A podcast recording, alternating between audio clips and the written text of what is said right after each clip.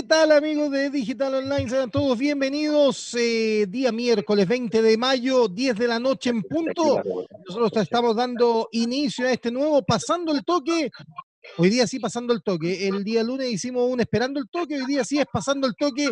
10 de la noche ya todo Santiago en eh, todo el Gran Santiago en cuarentena con largas y largas filas en todas las salidas de Santiago, post eh, preparándose para el fin de semana largo. Hay gente que no entiende nada, pero bueno, así está, así va avanzando la pandemia. Hoy día parece que el único virus es el coronavirus, como dijo el, el, ministro. Tenemos muchas cosas que hacer, pero antes vamos a presentar a los panelistas habituales de nuestro programa desde la Austral Punta Arena, con frío, nieve y agua, mucha agua por allá don Rodrigo Araya Miranda. ¿Cómo le va? Muy buenas noches.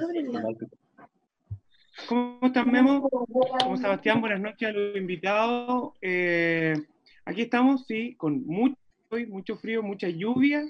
Eh, está lloviendo, pero se pronostica lluvia por lo menos una semana. Así que estaremos bajo la lluvia magallánica esta semana.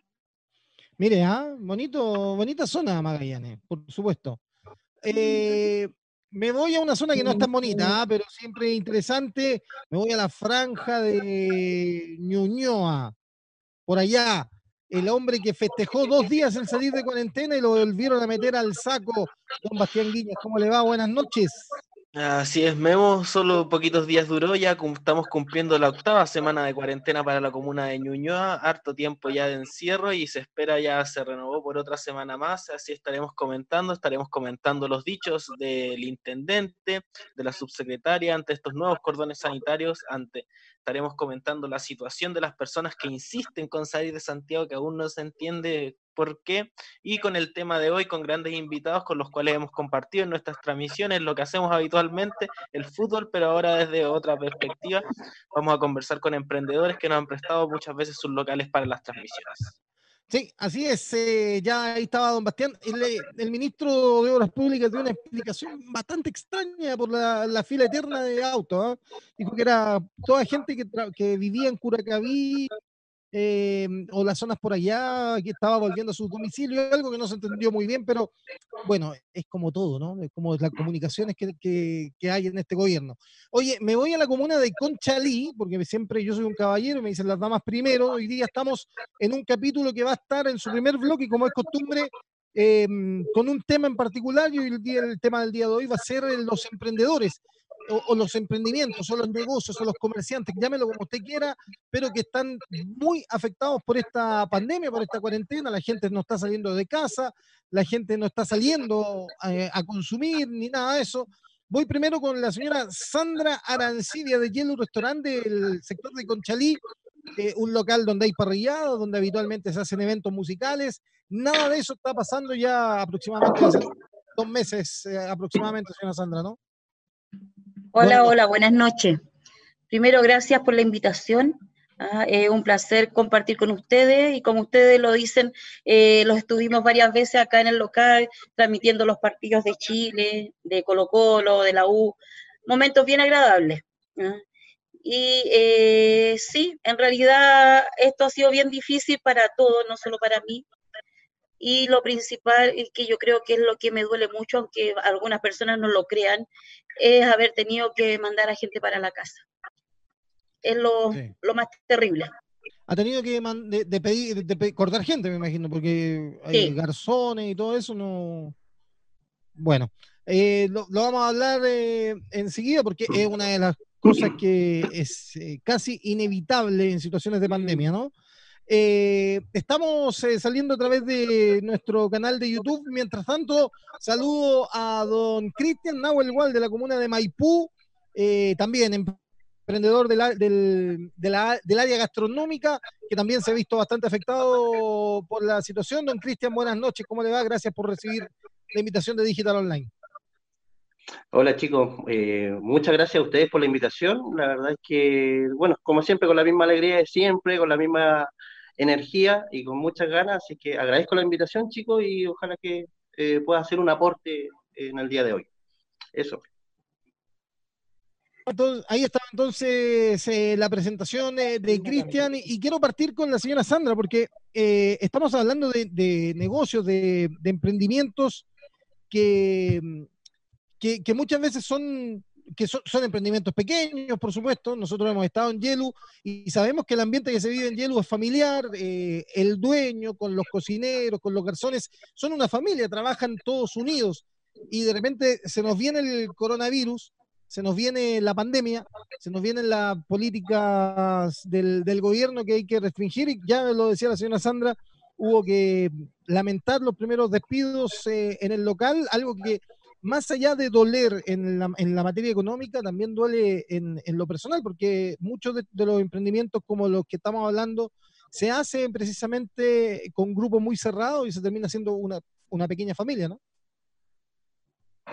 Bueno, eso sí, bueno, principalmente en mi local la gente que ha trabajado conmigo eh, ha durado años y los que se han ido se han ido porque algo personal, no por despido. Entonces, eh, de la noche a la mañana, tener que decirle a, una garzona que lleva siete años contigo, que la viste pasar eh, chiquilla por todos lados y ahora ya es mamá, y decirle, sabes que lamentablemente no podemos seguir, vamos a seguir más adelante, te lo prometo, es difícil es muy difícil. Y esto no solo empezó con la pandemia, sino que empezamos mucho antes con el estallido social.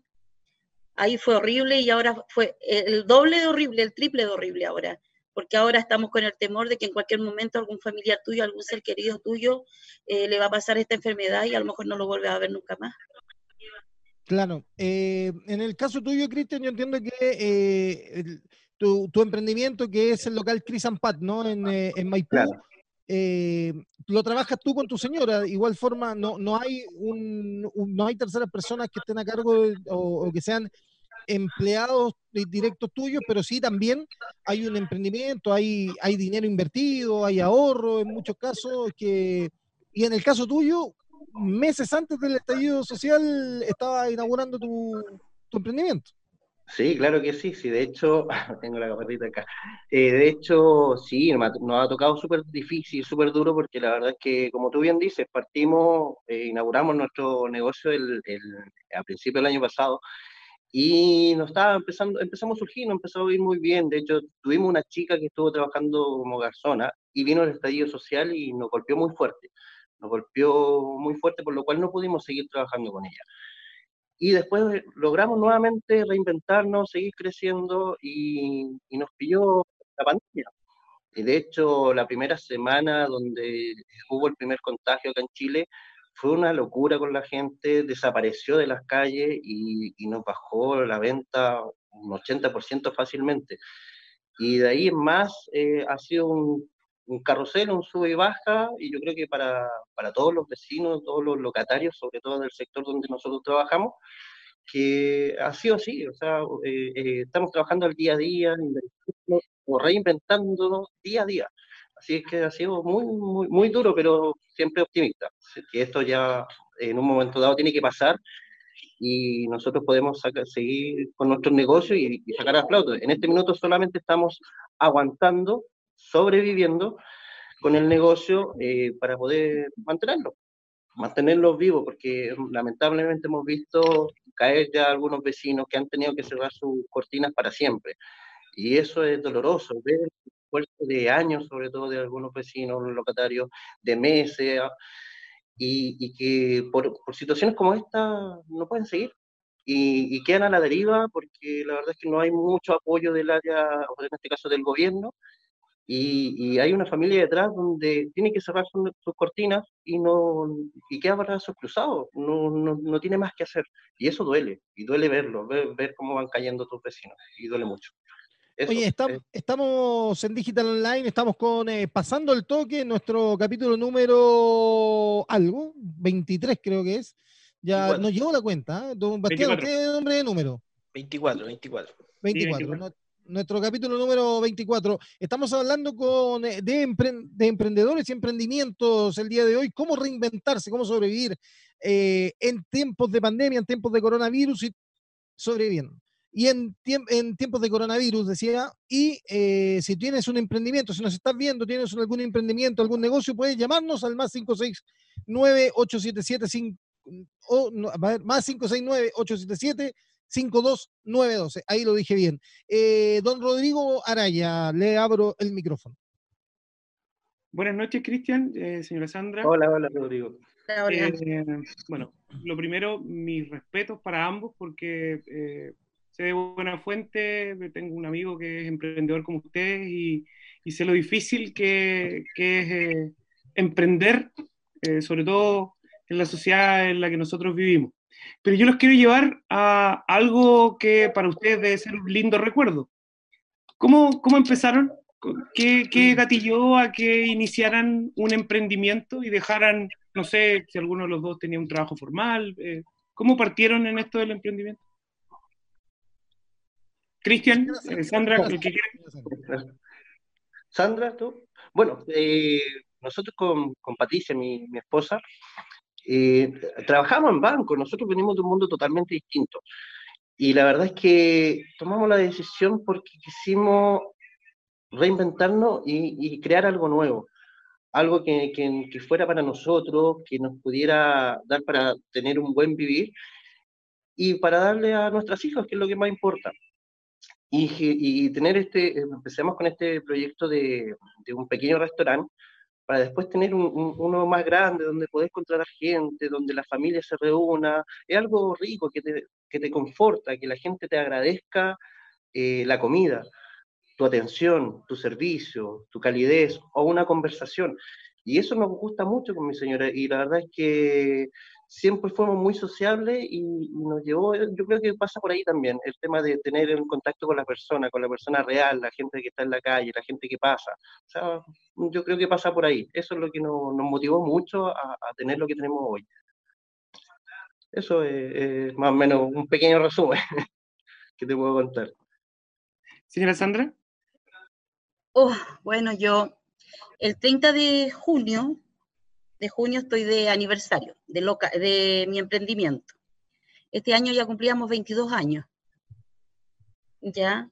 De esos 22 años fueron 11 eh, años eh, pagando arriendo. Ya llevamos, eh, van a ser 11 años pagando dividendos. Gracias a Dios.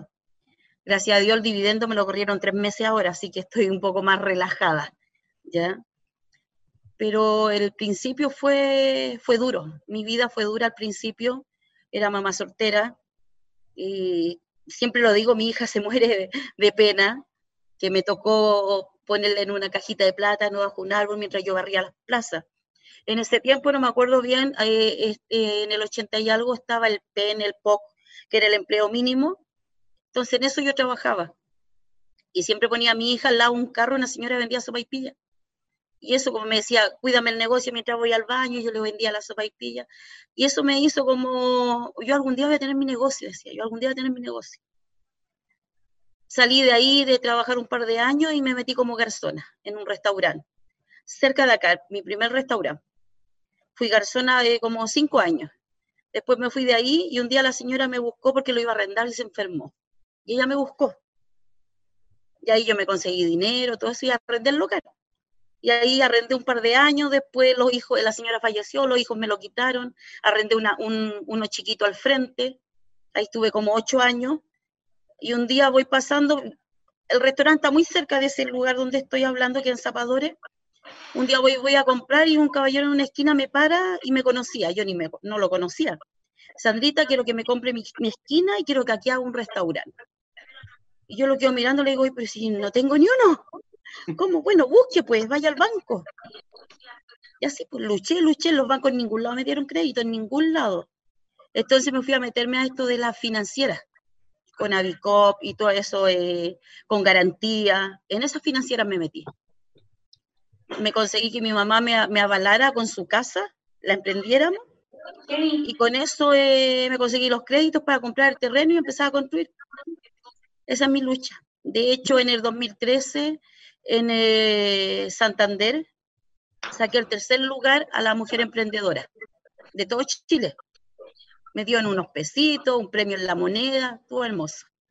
Oiga, eh, le, quería preguntar a los dos, eh, Bastián, después voy contigo. Permiso, ¿ah? Permiso, voy a tomar la licencia e interrumpirlo. Disculpe. Adelante. Eh, le, quería le quería preguntar cómo, cómo ven ustedes, porque eh, cuando uno escucha los anuncios de gobierno y dice, no, vamos a ayudar a las empresas, da la impresión de que el foco del gobierno está en las empresas, digamos, la, eh, la grande empresa.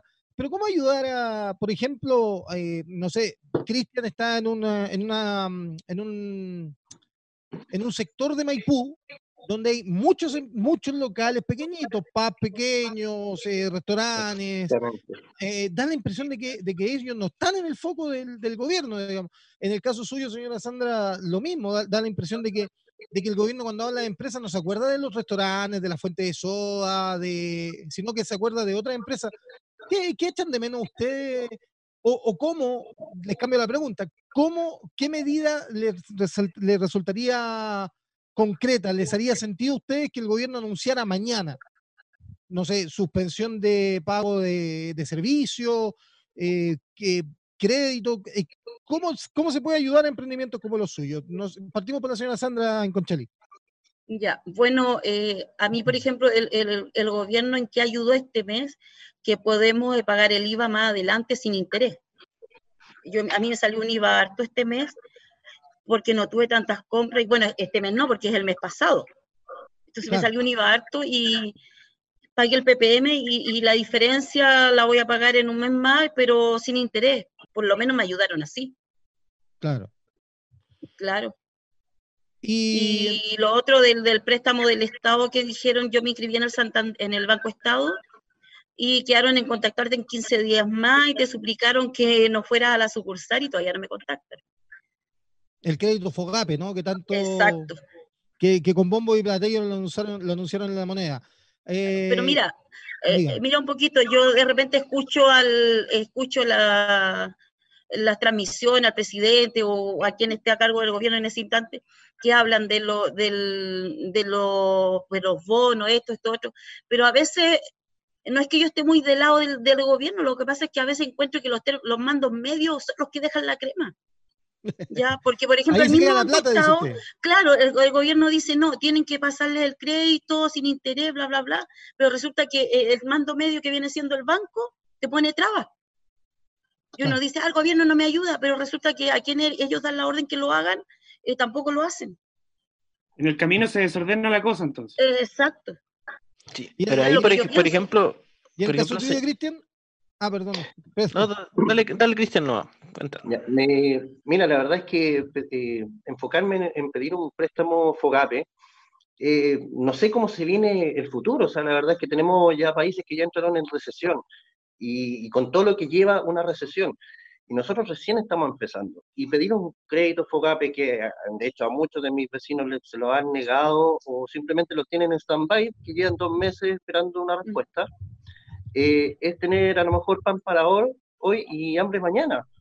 Y la verdad es que yo creo que no pasa por ahí la, solución. Yo creo que una medida buena, como muchas otras cosas hace el gobierno para ayudar, en este caso, a, las personas que más vulnerables del país, eh, sería con una ayuda de, a lo mejor, una subvención de, del pago de un arriendo o la subvención de, los gastos fijos que tenemos eh, como, como, local, en cada local. yo creo que pasaría por ahí. Eso sería, yo creo, una real ayuda a, las pequeñas eh, pymes que, estamos en este minuto luchando solos, porque la verdad es que no nos vemos más allá de un apoyo, una ayuda de parte del gobierno y de las municipalidades tampoco. Eh, yo hablaba de la eh, familia, yo hablaba de Batián, leo este y te doy la palabra al tiro. No, no, porque, hablaba, no, porque hablábamos de la familia, de la gente, de los, de los trabajadores dentro, pero también están los clientes. Por ejemplo, Juan Pablo Rivas dice, la señora Sandra es un amor, paso todos los días por mi almuercito. Le, da un saludo. También eh, a Cris Ampat dice Cristian Saavedra, buena Nahuel, y Víctor Cornejo dice Cris Ampat, excelente. Eh, los clientes de, nuestros invitados, cuando tenemos 38 personas conectadas ahora, así que nos puedes llamar al más 569-877-52912 si que nos quieres contar de tu emprendimiento. Llegó el momento, ahora sí, ¡Aplausos! Quería preguntarle a los dos, principalmente a la señora Sandra, porque es el local que conozco. Quería saber en cómo están sus negocios en la actualidad, cómo están recibiendo ingresos, cómo están entregando sus productos, servicios de delivery, tienen algún puesto para entregar los almuerzos. Y el caso de Cristian, lo mismo, cómo en el fondo se está manteniendo el negocio, obviamente considerando lo que ya nos han contado, que han bajado los ingresos, han tenido que disminuir el personal. Pero ¿cuál es la actualidad del negocio hoy en día? Señora Sandra. Bueno, en la actualidad, este en este instante estamos vendiendo solamente para llevar. Al principio intentamos hacer el, delivery, que mi marido saliera a repartir, pero eh, nosotros tenemos como tres empresas que les damos todos los días el almuerzo. Ya, ponte que una empresa eran 20 personas, en este instante están trabajando 6. Pues nosotros igual le estamos dando porque sabemos que después va a llegar el momento que van a volver y entonces no podemos dejarlo a un lado ahora. Entonces va por seis a un lado, por cuatro a otro, por tres a otro lado, y así vamos sumando. Entonces no podemos, no, no, no nos dio el tiempo, no nos dio abasto como para poder atender público, ir a dejar acá en la comuna. Tampoco nos atrevemos a contratar a una persona y si no, y si no vendimos para llevar, ¿cómo le pagamos el sueldo? No, claro. Y sobre eso mismo, sobre eso más que nada, claro. Sobre lo que decía un poco pensando en mantener a esos clientes a futuro el local, ahí el, el Yellow tiene un escenario, música en vivo, se ve fútbol, entonces es un ambiente como bastante difícil de mantener el distanciamiento social una vez abierto. ¿Han pensado un poco cómo van a renovar el negocio en ese sentido con las nuevas normas? No, no. Anoche mismo le estaba diciendo a mi marido eh, que tenemos que renovarnos, que tenemos que hacer algo, pero no, todavía no, no, no lo logro dimensionar lo que va a pasar. Pues, Porque el año pasado... ¿Ah? El año pasado empezamos eh, con la música en vivo, con los artistas. de hecho, me acuerdo los iracundos estuvieron en Claro, el día del el 18 de octubre, el día del estallido social, nosotros estábamos con los Ramblers. Estábamos bailando tweet, dele que dele, cuando de repente alguien dijo, oye, echaron los militares a la calle, empiezan todos a prender los celulares y empiezan todos a arrancar. Y ese fue como lo último maravilloso que tuvimos. Eh, eh, para los dos, porque yo sé que los dos ofrecen chorrillana, porque hemos yo soy un afortunado en este equipo, he probado las dos. Puedo decir que las dos son, las dos son muy buenas, las dos son muy buenas, cada una en su estilo, pero vamos a tener que hacer tenedores de metro y medio para mantener la distancia social, porque comerse una chorrillana a dos metros es imposible. Por ahí puede ir la, solución. Yo sabía, sí que, Cristian, eh, tu, tu, experiencia con el delivery es un poco distinto al de la señora Sandra, porque tú ha recurrido a las plataformas de delivery, ¿no? Sí, la verdad es que nosotros hemos hecho hartas cosas, eh, nos hemos reinventado rápido.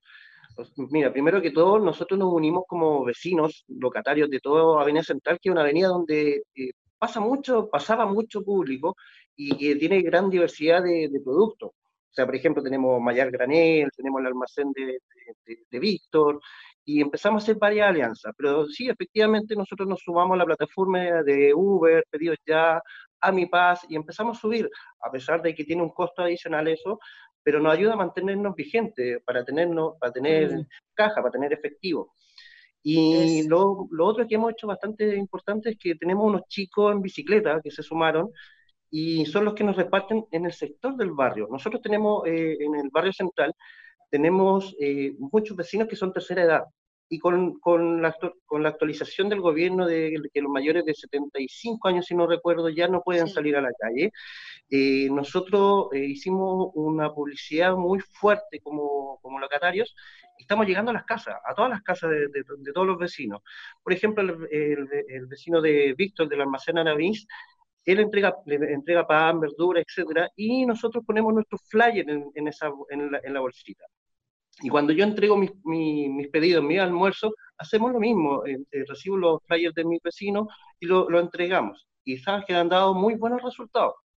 Y la, la, verdad es que la gente está, está llegando, nos, está llamando, nos está contactando. Y los chicos que tenemos que nos reparten en bicicleta, se le hace un pequeño recargo, muy pequeño, para, para, el despacho y eso ayuda también al, al joven que nos, nos, está repartiendo. Así que hemos... Cristian, sobre, sobre eso mismo que decías, ¿cómo ha sido la relación entre las pymes? Porque pareciera ser que como que se olvidó un poco de la competencia y está en el plan de mantenerse todas juntas, que todas puedan subsistir. ¿Cómo ha sido esa relación? Porque me imagino que antes igual había un poco de competitividad por el tema de las comidas. Sí, la verdad es que sí, pero eh, en situaciones como esta hace que nos unamos más que nunca. La verdad es que la competencia no existe, sino que hay una unión y como te digo, o sea, de hecho yo soy un agradecido de Mayal Granel, que le mando un saludo a los chicos, que hace un par de días atrás eh, me hicieron un video y lo subieron a sus redes sociales. Y eso significó que eh, mis seguidores en Instagram, sobre todo, me aumentara, me aumentara muchísimo. Y he generado ventas por esa, por esa vía. ¿Te fijas? O sea, la verdad es que cada idea que sale de un vecino la vamos replicando todos y eso nos ha hecho mantenernos vigentes. O sea, la verdad es que no son las mismas ventas que tenemos, como te digo, o sea, empezó todo esto de la pandemia y nos cayeron las ventas un 80%.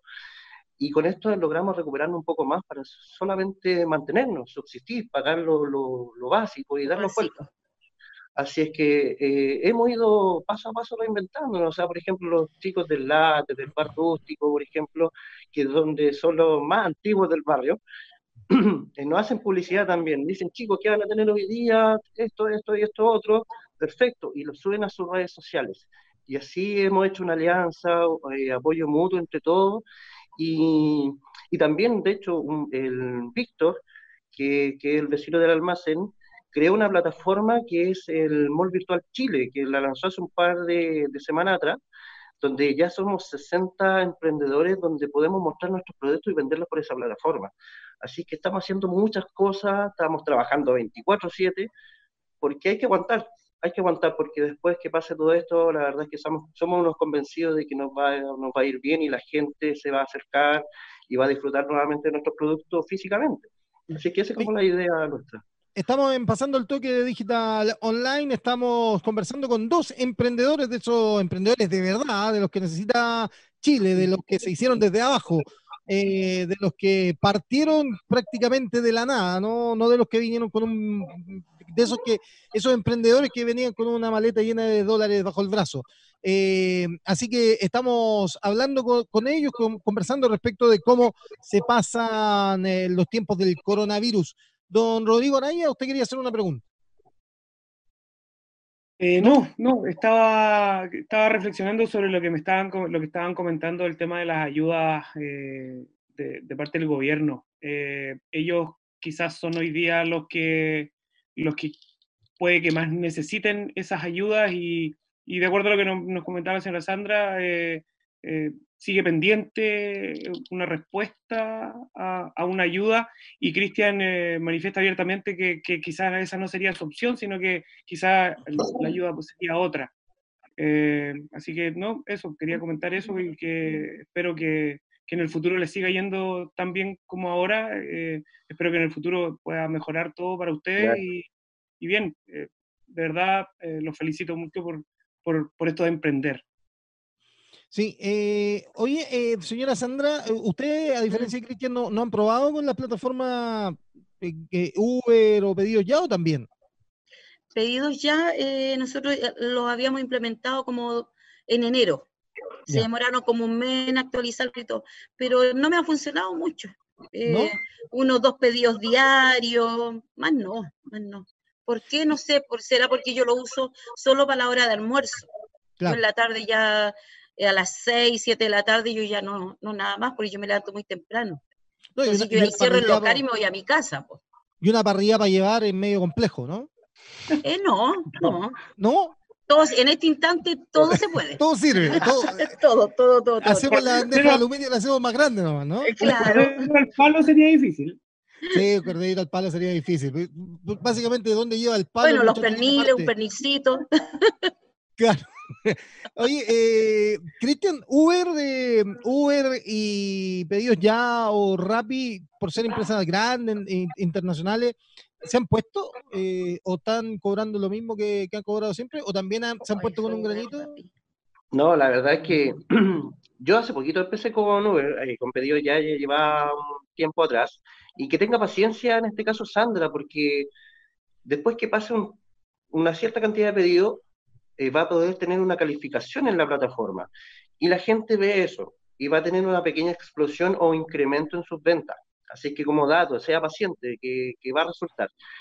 Y en cuanto a la plataforma Uber, eh, nos sumamos hace poquito y la verdad es que ha resultado bastante bien pero la plataforma siguen cobrando lo mismo. O sea, la verdad es que no, no sé, hay una manifestación de que tiene que, que un apoyo, nos van a bajar el porcentaje de comisión. No, nada, nada, la verdad es que de hecho, pedido ya he tenido algunos inconvenientes, pero seguimos trabajando, porque la verdad es que independientemente del porcentaje que, que, nos están cobrando y que no se pongan la mano en el bolsillo o la mano en el corazón para bajarnos un poco el porcentaje, la verdad es que nos ayuda igual para poder hacer caja. Y eso es lo que importa, yo creo, en el día de hoy, es tener efectivo el dinero circulante para poder mantenerlo. Claro que sí. Oye, eh, muchachos, eh, les quería dar las gracias eh, por habernos atendido, haber podido conversar. No, la verdad que quiero, no sé, Bastián, a lo, mejor tiene alguna otra pregunta, Bastián, antes de cerrar con el muchacho. Eh, no, no, eh, agradecerles también por la, por la participación y que ojalá puedan reactivar eh, lo más rápido posible sus negocios y que siga funcionando esto, porque al parecer esto va para largo y va a tener que, los negocios van a tener que aprender a modernizarse y, en, y llegar a sus clientes de otras maneras, que es lo que en el fondo está fallando.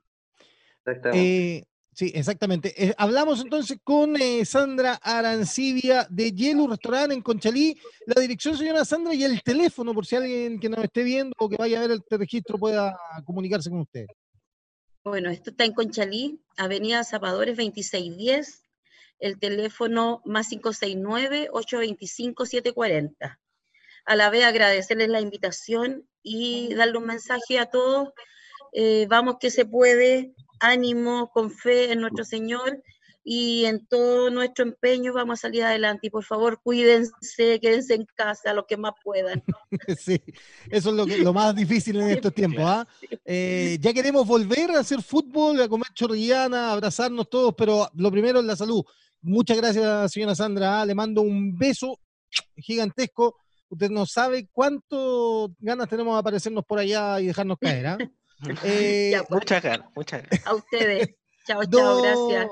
Don Cristian igual, lo mismo, eh, dirección, teléfono, cómo lo ubican en Yelu, cómo lo ubican en Yelu, cómo lo ubican en Uber, en Rappi, en la plataforma. Eh, bueno, por las plataformas, por Cristian Pat, nuestra marca, y bueno, el teléfono es 569-319-55543. Mañana vamos a estar abiertos, chicos, y bueno, la dirección es Gonzalo Pérez Llona 320, local 1, en la comuna de Maipú. Y quiero aprovechar de invitar a todas las personas que prefieran las pymes, sea almacén, sea un pequeño restaurante, sea, eh, no sé, un, que venda huevos. Un, medio digital independiente. Un medio digital independiente, muy bien, Bastián, exactamente. Prefiera. Es el momento de que dejes de lado a las grandes cadenas y apoye a, a, las pymes, porque las pymes ayudan mucho a mantener eh, al país, a que genere, que se mantenga la economía estable, así que eso, la invitación a todas las personas, de hecho nosotros mañana trabajamos, así que con las mismas ganas de siempre, con la misma energía, y un abrazo grande, pues chicos, gracias por la invitación y bueno, aprovechando de saludar a mi familia, que se cuiden mucho todos, a mis amigos de Huñas y Raviñas, amigos desde chico. Y nada, para cuidarse, eh, mantener la distancia social correspondiente. Y eso, un abrazo, gracias por la invitación, muchas gracias por todo, chicos.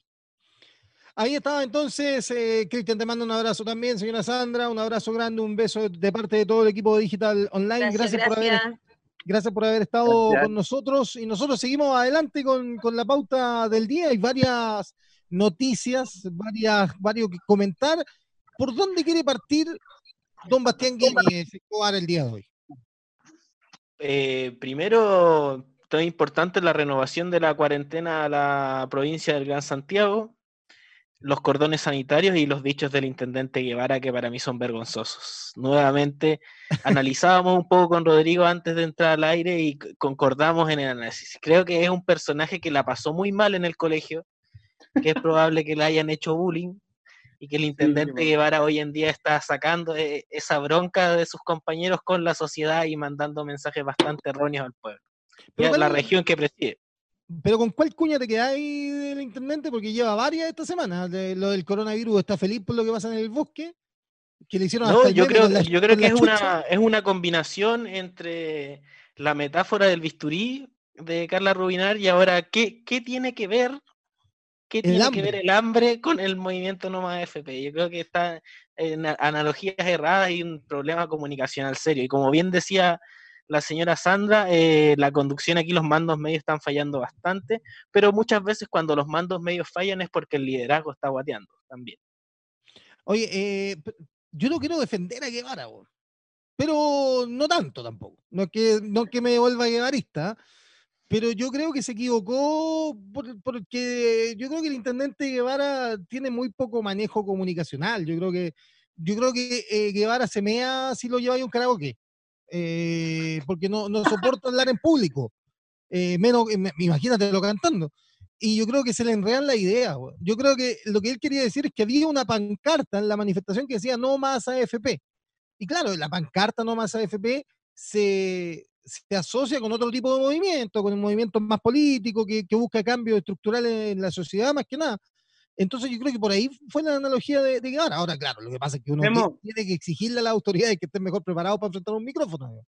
Memo, pero bien nos dijo Alejandra Matus cuando estuvo con nosotros. Eh, poco importa qué tan eh, capo puede hacer para, para manejarte los medios de comunicación si el mensaje que tú entregas es potente, es claro, es firme. Pero él no es firme. Como dijo Bastián, él es un adulto que lo más seguro es que cuando chico debe haber sufrido bullying. No, porque, porque se le nota en la cara, viejo. Se le nota en la cara, se le nota en la cara. No tiene personalidad. El otro día eh, hizo un comentario en Bienvenidos, creo que fue, y, terminó así como, así como calladito, así como que, oh, no, quise decir otra cosa. El intendente. No, no, y aparte viene un poco de la pelea con los alcaldes, así como ellos son los alcaldes, no tienen el rango de información que tengo yo por ser intendente. Eso, hoy día, hoy día con ese tema Ridículo. Eh, o ayer, eh, eh, yo soy el jefe, yo soy el jefe de, todo esto, ¿ah? así que pregúntenme a mí, pregúntenme a mí, yo soy el jefe. Claro, no, Guevara de los típicos que se suben al metro con la credencial de la oficina aquí colgando para que todos la vean, ¿no? Pero ah, ya lo, hemos hablado por, Pero, a ver, eh, yo creo que el gobierno está sobrepasado, ¿ah? y está sobrepasado comunicacionalmente con lo que pasó en el bosque. Yo creo que esta sí no la veían venir. frase que se hizo eh, famosa por allá por el 18 de octubre, pero yo creo que esta sí no la vieron venir, ¿ah? porque pensaba el gobierno, yo creo que en la mente del gobierno estaba, eh, estamos dando el, ingreso familiar de emergencia, viene el tema de las cajas, que después ya quiero hablar respecto de la idea de que tiró Alessandri y que es compartida por amplio, eh, por un amplio sector de los alcaldes. Bastante transversal lo de Alessandri día. Sí, de, regular precios a los productos de primera necesidad, pero ese otro tema lo, tratamos luego. Lo que yo quiero decir es que me parece que en esta pasada el gobierno está demasiado apurado por deslegitimar lo que pasó ayer en el bosque. O lo que pasó anteayer en el bosque. Están desesperados buscando eh, a alguien a quien echarle la culpa. Circuló una foto de uno de los dirigentes con, Camila Vallejo y Daniel Jadwe. Eh, andan hashtag dando vuelta, guatones con hambre, por ejemplo, ayer. Eh, entonces hay hay como un movimiento que lo único que quiere es desactivar lo que pasó en el bosque y no entender el fondo de lo que pasó en el bosque. Porque sí, cada vez que hay manifestaciones pero, de este tipo... Pero hay, hay un movimiento, yo diría que es de frente a una política del gobierno de tratar de, de hacer pasar eso rápidamente de, la noticia, o sea, taparlo con otra cosa y que siga, siga más adelante. O sea, por eso te digo, o sea, yo creo que eh, está, está la, pulsión del gobierno de tapar esto, eh, de no, porque, y de nuevo con la unión, porque para el gobierno unión es no me critiquen, esa es la, unión, si tú los criticas no estás unido. Pero eh, están de frentón, no, esto fue orquestado desde el Partido Comunista y el Frente Amplio para votar al gobierno, para desacreditar al gobierno y en momentos que tenemos que estar todos detrás de las autoridades para la pandemia. Amigo, la gente lo está pasando mal en las poblaciones y por eso sale espontáneamente. Que haya gente que se aproveche de eso, dime. No, mira, yo, mi opinión, súper personal. Si aquí estamos para opinar, usted es un programa de opinión. Supuesto. Eh, la diferencia entre lo que pasó en el bosque y en la pintana creo que marca eh, la delgada línea de lo que puede ser eh, un mismo grito de auxilio pero de formas distintas. Eso ver, explíquese. Eh, mientras en el bosque veías gente aprovechándose de una condición y de una situación que no es falsa. Es efectivo que hay familias que deben tener problemas para poder alimentarse y mantenerse durante este tiempo. Y eso es efectivo. Pero de ahí a salir a quemar, salir a hacer barricadas, salir a tirar molotov, salir y aprovecharse, porque ahí se aprovecharon un par, en cargar autos particulares con galones de gas. Eh, como dijeron hoy día en, en- en un matinal, oye, no le estáis robando a Lipigá, weón, le estáis robando a un gallo que tiene una concesión, que tiene un local, es un- capaz que sea hasta un mismo vecino tuyo. Y lo Ya, pero, convengamos que eso Lo pasó la noche. Pero está que pasó a altas horas de la noche. Ya, pero no importa si... No, pero no, no, ahí distingamos bien entre la protesta social y la, delincuencia. Yo creo que estamos mezclando ahí un poco. Y la diferencia con lo que pasó en La Pintana, al menos la gente que estaba hoy día en la calle con este, con, eh, con este tema de No Más FP, que era un cartel de, de cartón, de hecho, llegaron los carabineros y una de las personas que se arroga la vocería de ese grupo que estaba ahí, eh, que recordemos están en cuarentena, no pueden estar en la calle, eh, habla con funcionarios de carabineros, un capitán creo que llegó del GOPE, y entraron en un diálogo que al final terminó en que la gente entendió que, eh, por favor, dejaran la calle Ya. libre y protestaran sobre la, sobre la vereda. De hecho, Carabinero, él mismo dice, estamos en cuarentena, yo no debiera ni siquiera pensar, pero le voy a autorizar a que ustedes sigan protestando porque tienen un derecho a protestar. Yo tengo la sensación, no tengo evidencia ni certeza, y te, te lo, te lo quiero preguntar tan- directamente a ti, Bastián. Yo tengo la certeza, porque no tengo evidencia, y repito, de que lo que pasó en La Pintana fue bastante parecido a lo que pasó con el bosque, si- si- pero que la diferencia fue la reacción de la policía. Creo que en el bosque la policía entró a, entró a la guerra, entró a pelear, entró a disolver la manifestación rápidamente, y me parece que sí que en La Pintana, no sé si Daniel, eh, en La Pintana, eh, en La Pintana hubo diálogo, hubo conversación y Sí. hubo eh, entendimiento. No sé si tenéis la misma opinión o la misma visión mía, Bastián. No, sí, fueron dos formas de, de manifestarse completamente distintas, pero por ambos bandos. Yo creo que ahí igual hay un poco de, de un choque entre carabineros y el bosque y fue bastante distinto el, el intercambio en la pintana. Ahora el tema, yo creo que si hubiesen estado desde el primer minuto en la vereda, nunca hubiese llegado carabineros, nunca hubiese llegado prensa y eso nunca hubiese tenido cabida en los medios. Entonces yo O sea, creo que Esa es su- yo creo que el- personalmente creo no que quiero caer de nuevo la no quiero caer de nuevo en la discusión de que no es la forma y que cuáles son No, las no, formas ya, y eso. Pero altura- para manifestarse, para hacer ruido ante una situación límite, porque es una situación límite la que se está manifestando en las poblaciones de Santiago, hay que manifestarse con ruido, hay que hacerse Está notar. súper bien. Pero ¿sabes qué? La gente que está en la pintana en la calle, que igual hicieron barricadas, igual quemaron unos palos, neumáticos y todo lo que. Por supuesto. Pero la gente que tú veías ahí, eh, la mayoría de partida eran mujeres. Eh, la mayoría eran mujeres adultas. Eran eh, señoras ya bastante mayores. No había el cabro chico, 16, 17 años, eh, Ya, con- solo con ganas de... ah, Bueno, no sé. Ese- yo- Ese, Yo estoy ese es viendo- un, el- un prejuicio el tuyo, Rodrigo, pero no, estoy viendo- no es va- que- tenemos es que que- evaluar demográficamente entonces a la población para ver quiénes salen a protestar en cada lado. mismo. Es como compararte, es como decirte, porque sería, es, Bastián, perdón, pero tengo que decirlo.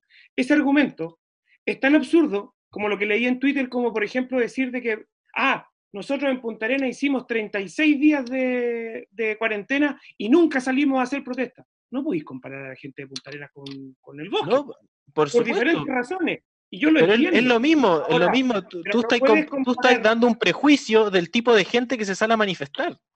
No, lo, de, lo del bosque, lo del bosque, viejo, está bien. Deben haber habido cuatro o cinco viejitas en la calle reclamando y pidiendo ayuda legítima, pero el grupo de, de pendejos, y lamentablemente todo lo ensucia alguien que yo no tenía idea que era tío del Cangri, porque quizás él no tiene la culpa de haber hecho que todos salieran a la calle a tirar piedra. Puedo entender que Carabineros haya llegado quizás con más firmeza ante una cuarentena obligatoria, ante una orden que existe de estar en tu casa. Sí, pero La forma, ya- la bueno, orden ya está y ya la rompieron. Entonces ahí habían dos opciones, o los metí a todos para su casa, los detenía y como era fue el actuar de carabineros en el bosque, o generaba un poco más de diálogo como fue en La Pintana. El tema aquí Ahora- es que no se, no se puede discriminar porque ya no, que estamos que- confundiendo la protesta social con la delincuencia. No, pero es que entonces nunca vamos a poder separar, pues, Bastián. Porque del 18 de octubre también, pues, eh, yo con quien converse, y lo hemos conversado, comemos un poco más. O sea, eh, estallido, eh, estallido social o estallido delictual. Y, cualquiera de las dos formas tiene, de una u otra manera, tienen razón. Porque mientras hay gente que marcha pacíficamente haciendo el ruido que tiene que hacer para que yo estoy de acuerdo contigo, para que llegue la tele, para que llegue, está bien, para que tengan visu- visualización ante la sociedad. Pero a eso, a esa señora que va marchando adelante, atrás tení, o adelante tienes a esa famosa primera línea que lo único que hace es tirar piedra, lo único que hace es hacer barricadas, lo único que hace es quemar y destruir locales como los de los emprendedores que Pero entonces saquemos eso, saquemos eso y quedémonos con el mensaje. Las poblaciones en Santiago están complicadas. Y Súper ese es el mensaje. Y Y la gente se está manifestando ante eso. Los otros son, de eh, son casos delictuales. Y hay gente que se aprovecha de, de la necesidad de la gente. Si Claro, pero no por eso vamos a matar el mensaje. No, para nada. Hay que seguir y, y es necesario que la autoridad ayude y ayude de manera más rápida. Lo vamos a conversar ahora, el tema de, de la- de las eh, canastas familiares, que yo lo encuentro completamente absurdo, pero, pero, pero hay, que, hay que intentar de ya ponerle un- una diferenciación a lo que es la protesta normal y a lo que es la protesta legítima al delincuente que Sí. aprovecha el momento para salir a delinquir. En algún, ot- en algún otro episodio de Pasando el Toque hablamos respecto de la primera línea y este manoseado concepto de primera línea. Yo tengo la sensación, porque, porque fui muchas veces a Plaza Italia eh, como manifestante y como reportero, durante las semanas de octubre, eh, y yo tengo la sensación de que la primera línea nace como respuesta a la brutalidad que uno podía sentir y percibir en el ambiente de parte de Carabineros. Eh, Memo, esa, esa ¿Te puedo primera algo? dígame.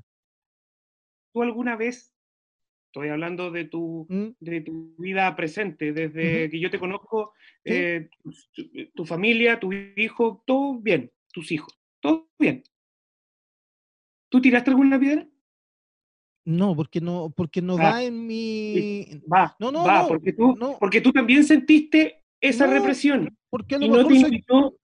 porque a lo mejor soy cagón nomás. po. No, O sea, pues, Memo, al- A, No se a mí, yo cagón, tampoco se tiré una piedra y de cagón nomás porque ganas no me faltaban. Claro, o sea, Bastián, Claro, Y te pero lo digo, te lo digo así de cagón. De No, cagón. no de cagón no le tiré una piedra a un no, pan. yo te lo digo de frentón. Yo No se trata de ser no cagón. lo he hecho porque Se trata de ser, de ser una persona normal. Si tú tienes derecho a salir a protestar, No, por eh, supuesto, pero te digo que ganas no me faltaban, que el actuar, el, el actuar, el actuar de carabineros ahí en ese minuto, lo que yo estaba viendo en una manifestación, a mí me provocaba ir y tirarle un piedrazo. perfecto, Claro. pero no lo hiciste. ¿Sabes por qué? Porque tú razonas. No, no, no, no, no, no, no. Y, y aquí también hay que Ah, decir. no, espérate. No No, No, no, no, no. ciudadano, de ciudadano. No, de- no, no es el, no es De el respeto a las instituciones. No es el único factor que influye por Rodrigo. Hay gente, No, yo o lo sea, digo que sea el evidentemente, único. está aquí Bastián, estudiante de último año de ingeniería comercial, que ha pasado por la universidad y ha tenido una educación medianamente respetable como la que hemos tenido todos.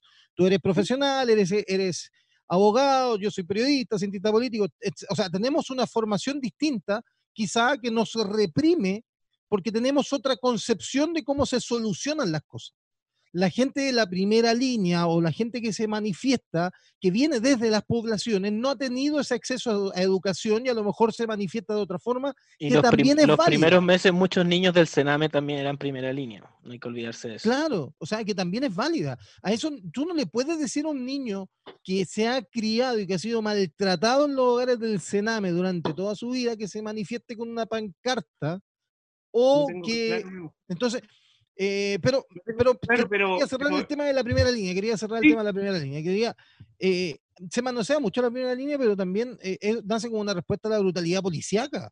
O sea, en las primeras manifestaciones no había primera línea. Yo te estoy hablando de la primera semana y media de las Sí, manifestaciones. no, no, sí, no había primera línea. Y como no había primera línea, vimos a los guanacos mojar indiscriminadamente a las parvularias que marchaban pacíficamente por la Alameda. porque no había primera línea.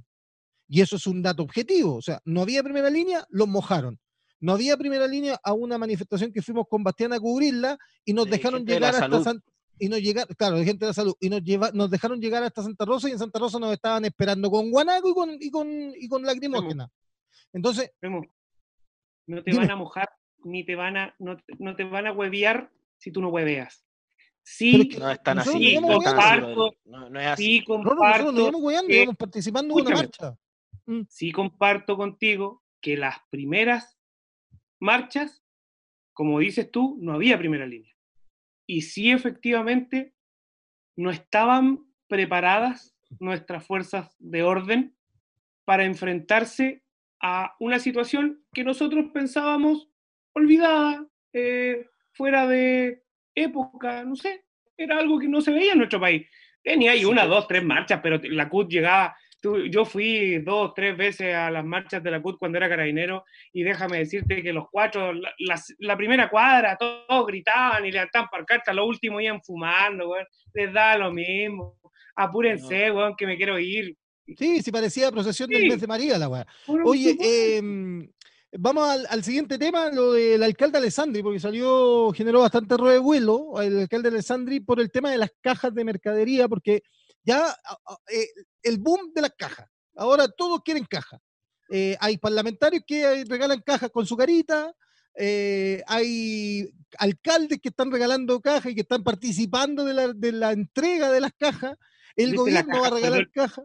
¿Viste la caja de la. Sí, sí, la vi, la vi. de la Jacqueline Valreserva? Sí, la vi. Copete, Eh, puro copete, puro que vi- Quiero 10, deme 10 al tiro. Sí, claro. ¿Dónde me anoto Pero- para que me lleguen de eso? Pero Claro. tiene, tiene un punto, Alessandro. Dice: el problema para nosotros se nos está suscitando, como hay tanta demanda por estas sus cajas, que finalmente las. eh, que, que una, una tontera. Finalmente las municipalidades puede que sean responsables de la inflación que se va a venir, porque están eh, aumentando la demanda o están tensionando la demanda sobre produ- productos básicos.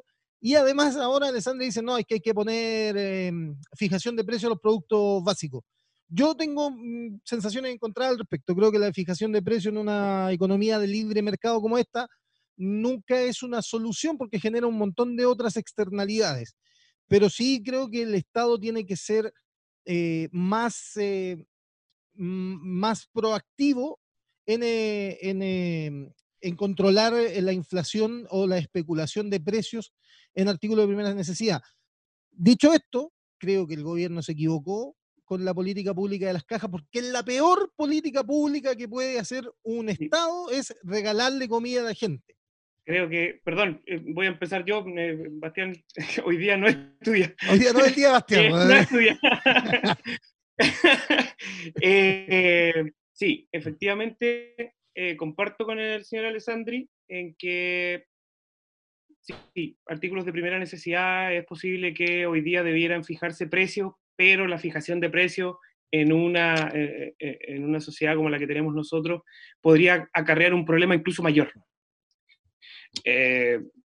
La verdad es que creo que el tema de la caja, no sé, no sé, y lo dije el primer día que me invitaron, cadena perpetua para los asesores, no sé qué mierda le dijo a Piñera. Presidente, cajas, ahí Sí. está la mano, Esa es la caja. Esa es. weón, ahí está la mano. Esa es. Oye, No, y lo conociendo que a Piñera, es capaz de poner un resorte dentro de la, casa, de la Sí, caja, cosa que cuando la abran salga un paquete de arroz así. lo que vimos el decir, otro- aplaudan, aplaudan. Aplaudan, aplaudan. lo que conversábamos el otro día. ¿Cuánto te vaya a gastar, weón, en repartir esas cajas? Horas, hombre, traslado. Weón, es una millonada de plata y la caja cuesta 30 lucas, 35 lucas y tampoco dura tanto, dura 15 días Claro. para tres personas, cuatro personas, si no es más. Entonces, ¿es esa la solución? Creo que no era esa la solución. Ahora, por supuesto que si ya está hecho, hoy día a todo esto leí recién en el diario, antes de conectarme, que se había repartido no sé cuánto dinero a las municipalidades, a, Punta- a la región de Magallanes le tocó 780 millones de pesos. Son eh, 80 que se mil millones. Que se traducen en 750 millones solo para la comuna de Punta Arenas, lo que espero que nuestro alcalde eh, no sea solo un saludo a la bandera y tiene 700 millones de pesos para poder ayudar a las familias que en Punta Arena todas las mañanas, ojalá algún día te despiertes antes de las 8 de la mañana, Memo, y puedas escuchar el Pingüino TV. En la mañana llaman desde las 8 a las 9, llaman los vecinos, vecinas, eh, aló, don Jorge Gómez. Jorge Gómez es, el eh, Memo Castro de Digital Online. Eh, ah, un, don Jorge, un bacán, un bacán. sí, usted sabe el número de eh, eh, pensionado de la clínica? Sí, deme un minuto. Y el viejo saca su cuaderno. Sí, aquí lo tengo. Anote el 563, no sé cuánto, no sé cuánto. Entonces. Eh, ¿Tiene, remate, ¿Tiene remate esta historia o no? Mucha gente llama a él para pedir ayuda porque dice que la municipalidad eh, se ha demorado un, un, tanto con las ayudas. Con esta plata que llegó hoy día, es posible que esa ayuda llegue más rápido a la gente que lo necesita. Las cajas, no sé cómo mierda las van a traer a Punta porque les va a salir más caro que la chucha. Eh, supongo que la van a traer en un F-130 y espero que no, se caiga. en un Porque sería ya muy mal. Mira, yo creo que aquí el principal problema es que hay que pensar que todos los empresarios que trabajan en este país, que se les ha permitido operar en este país, son todos unos unas malas personas, gente de serios problemas de ética.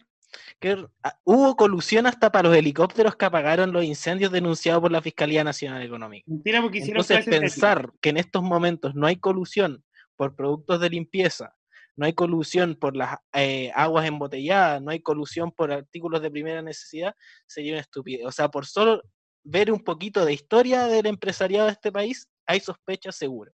Entonces yo creo que es muy atinado lo que dice Alessandri de ponerle una regulación a esto ahora y no que tenga que salir en dos años más la Fiscalía Nacional Económica a contarnos de nuevo cómo nos, de nuevo, cómo nos saltaron de nuevo.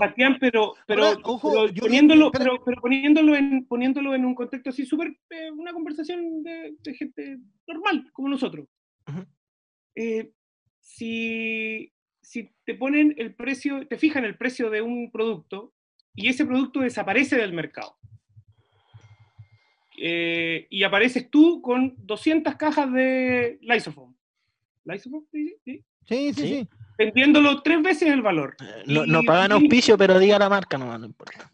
Eh, entonces, eso genera un problema porque al final la gente va a terminar comprando más caro un producto de primera necesidad. O sea, de hecho, el gobierno pagó sobreprecio. Hoy día recién en Canal 3 estaban mostrando una caja que vende La Vega eh, Central a la mitad de a la mitad de precio de lo que pagó el gobierno y duraba para más incluso. Incluía papas, zapallo. ¿Ah? Ponele firma al tiro. La próxima semana vamos a estar conversando de qué. Dos cosas. Primero, las cajas son insuficientes, traían menos producto de lo que decían. Y son cornetas mira las weas de productos que me, que me dieron, eh, llegaron algunos vencidos, y, eh, ah, Piñera Culiao, weón, le compró todos los productos a un amigo de él, weón, que tenía una distribuidora, no sé qué mierda. Si sabemos mala la política. Mira, aquí, aquí un amigo me, me, habla por interno y recuerda justamente lo que decíamos al principio. Me dice, como un grupo de gente graduada en Harvard determinó que una caja era mejor opción que introducir liquidez al, a las personas entregándole más dinero a la gente de escasos recursos. Es que, es, que es, otra cosa. ese es el gran tema, es que ese es el gran tema por Roro. Porque y, justamente después el relato de las pymes y del emprendimiento queda nulo bajo esa lógica.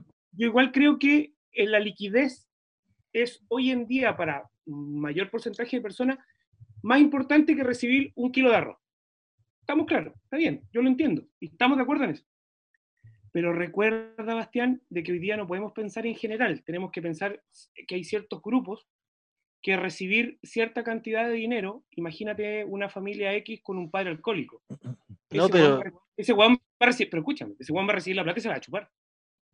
Sí, pero, ya, pero, pero, estamos de nuevo, está, está ahí viendo casos de hormiga nuevamente. Piensa en cómo la caja es, es una buena política pública. ¿En qué escenario la caja es una buena política? A mí me llama la atención que un gobierno, a mí me llama la atención que un gobierno y un sector político que se dice amante de la libertad no quiera entregarle, eh, no quiera subir el, el, ingreso de familiar de emergencia porque la gente se va a chupar la plata. me, llama la atención. Guevara dijo hoy día, lo único cuerdo que le escuché hoy día y ahora me acabo de acordar, ¿por qué no era bueno entregar la plata como, como liquidez, eh, como un bono, una cosa así? Porque los invitas a salir, pues viejo. los invitas a salir a comprar. Y se supone que lo que le estamos pidiendo a la gente es que se quede en su casa. Pero te, te das cuenta esa lógica, ¿o no? Puta madre, no sé, pues, si lo que estamos pidiendo... No, no, pero es que lo que acabáis de decir, o sea, no les vamos, les vamos a dar una caja para que en el fondo vamos a poner en peligro la economía que tanto han defendido, que tanto han defendido. la vida de la gente, no la plata, no la caja. No salgáis a comprar. Pero por eso, ¿tú, tú, crees que esa caja, esa caja va, va a evitar, eh, es que todavía no entiendo qué tipo de defensa puede tener esta política. O sea, esa caja qué evita. Estoy tratando de buscarle una respuesta, ¿no? Si, no, pero es que, que yo dudo, que la respuesta a esto la vamos a encontrar analizando los dichos de Guevara. O sea, tratando de, interpretar a Guevara, no creo que vaya por ahí el camino. Despidamos a la gente de Instagram que se tiene que ir, así que un abrazo grande a la gente del, Instagram que nos está viendo. Cámbiense al Facebook, que es un poco más largo la, la emisión. Y para dejárselo claro a nuestro director general, eh, yo no es que defienda la política pública de las cajas, me llama la atención de que un gobierno y un sector político que, se, que dice ser amante de la libertad, no, no le dé la libertad a la gente de disponer de dinero y porque, por el riesgo en que se lo gasten. Ahora, ¿qué pasa? Cuando tú entregas dinero, no generas una sobredemanda como la que genera todo el mundo comprando cajas. O sea, finalmente lo que están haciendo es tensionar la demanda. O sea, claro, preferiste reactivar la economía abriendo un mall pero entregáis caja. pero, pero, pero denme un punto, po, De verdad que, no, hay cómo, pero de verdad que no, hay cómo. No hay cómo. No hay cómo. Bono COVID, callampa. Ingreso familiar, callampa. Callampa. Eh, ayuda para las pymes, callampa. Ayuda para los que boletean, callampa. Weón, no hay cómo ajustarle. ¿Y qué quiere que le, qué quiere que le diga yo? ¿Y qué quiere que le diga yo? Es, lo que, es lo que yo opino. Yo creo que la gente con 65 lucas por persona. Dame una, Memo, dame una. Una. No, pero si, una. si, Rodrigo, Rodrigo tú, tú querés que yo.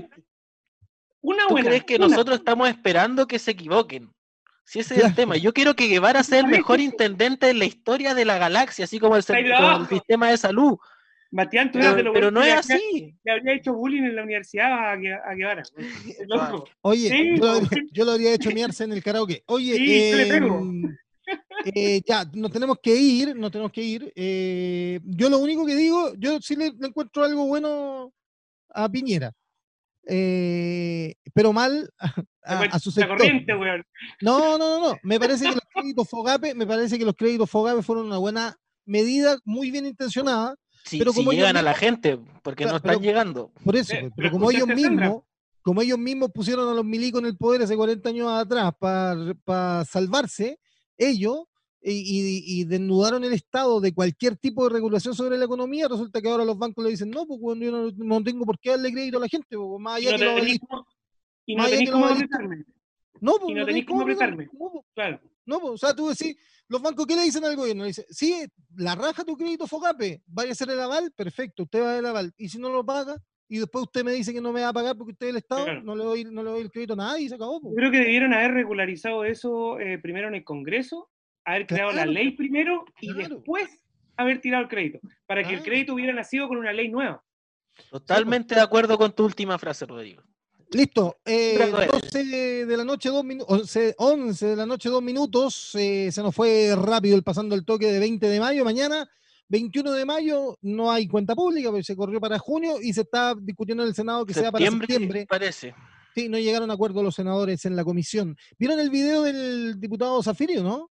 Sí, en la mañana lo vi cuando fui a dejar a mi señora. Notable. Notable, notable, notable. Eh, don Bastián Guiñez, eh, muchas gracias ¿ah? eh, por su por su participación hoy día. No sé qué decir. muchas gracias.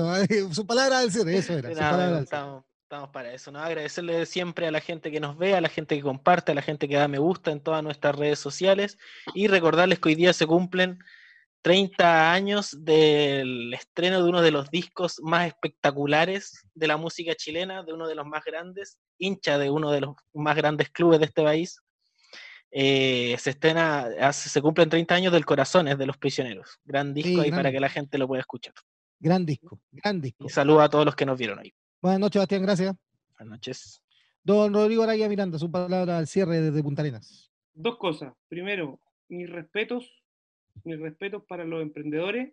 El ejemplo de la señora Sandra y de Cristian hoy día, la verdad que al final termina por, eh, por darte cuenta que es muy difícil emprender, pero que al final eh, te da buenos, buenos eh, dividendos. Y segundo, aunque, aunque no comulgo, murió don Sergio Concha Rodríguez, abogado defensor de derechos humanos en tiempos aquellos, eh, leí un par de libros de él en la universidad, me tocó exponer en alguna oportunidad un tema eh, visto por él eh, de abogados de aquellos que ya casi no quedan. Perfecto, gracias Rodrigo, buenas noches. Buenas noches, amigo. Oiga, así como Don Bastián se tiró el dato freak, yo les tengo uno para los amantes de las películas de superhéroes. Se confirmó que el 2021 a través de HBO Max se va a publicar se va a estrenar el corte de Zack Snyder de la película La Liga de la Justicia. No, algo para los ñoños nomás. La Liga de la Justicia, película del, del universo DC, que lo, la, comenzó Snyder, pero después la editó otro director. Algo pasó ahí, pero ya se, se, se, se, ¿cómo se, llama? se, se confirmó. Se desvirtuó. Sí, no. Listo, nos vamos. Esto fue pasando el toque de viernes 21. Gracias a la gente que comentó. ¿ah? Hay muchos mensajes, lamentablemente no los pudimos leer porque la conversación eh, da, no nos dio para tanto, pero hay harto mensajes, así que gracias a la gente que nos comentó, ya vamos a ir afinando la dinámica para que podamos participar todos. Como siempre lo digo, a Aquí al programa 50 vamos a estar, pero... vamos que se puede. Sí, al programa 50 llegamos. Eh, quédense, eh, los que nos están viendo, quédense con Encuentro con encuentro con Catherine Ibáñez, eh, también está en simultáneo a través de Digital Online, nuestro fanpage. Gracias por la sintonía, gracias por el aguante. Esto fue Digital Online. Chao.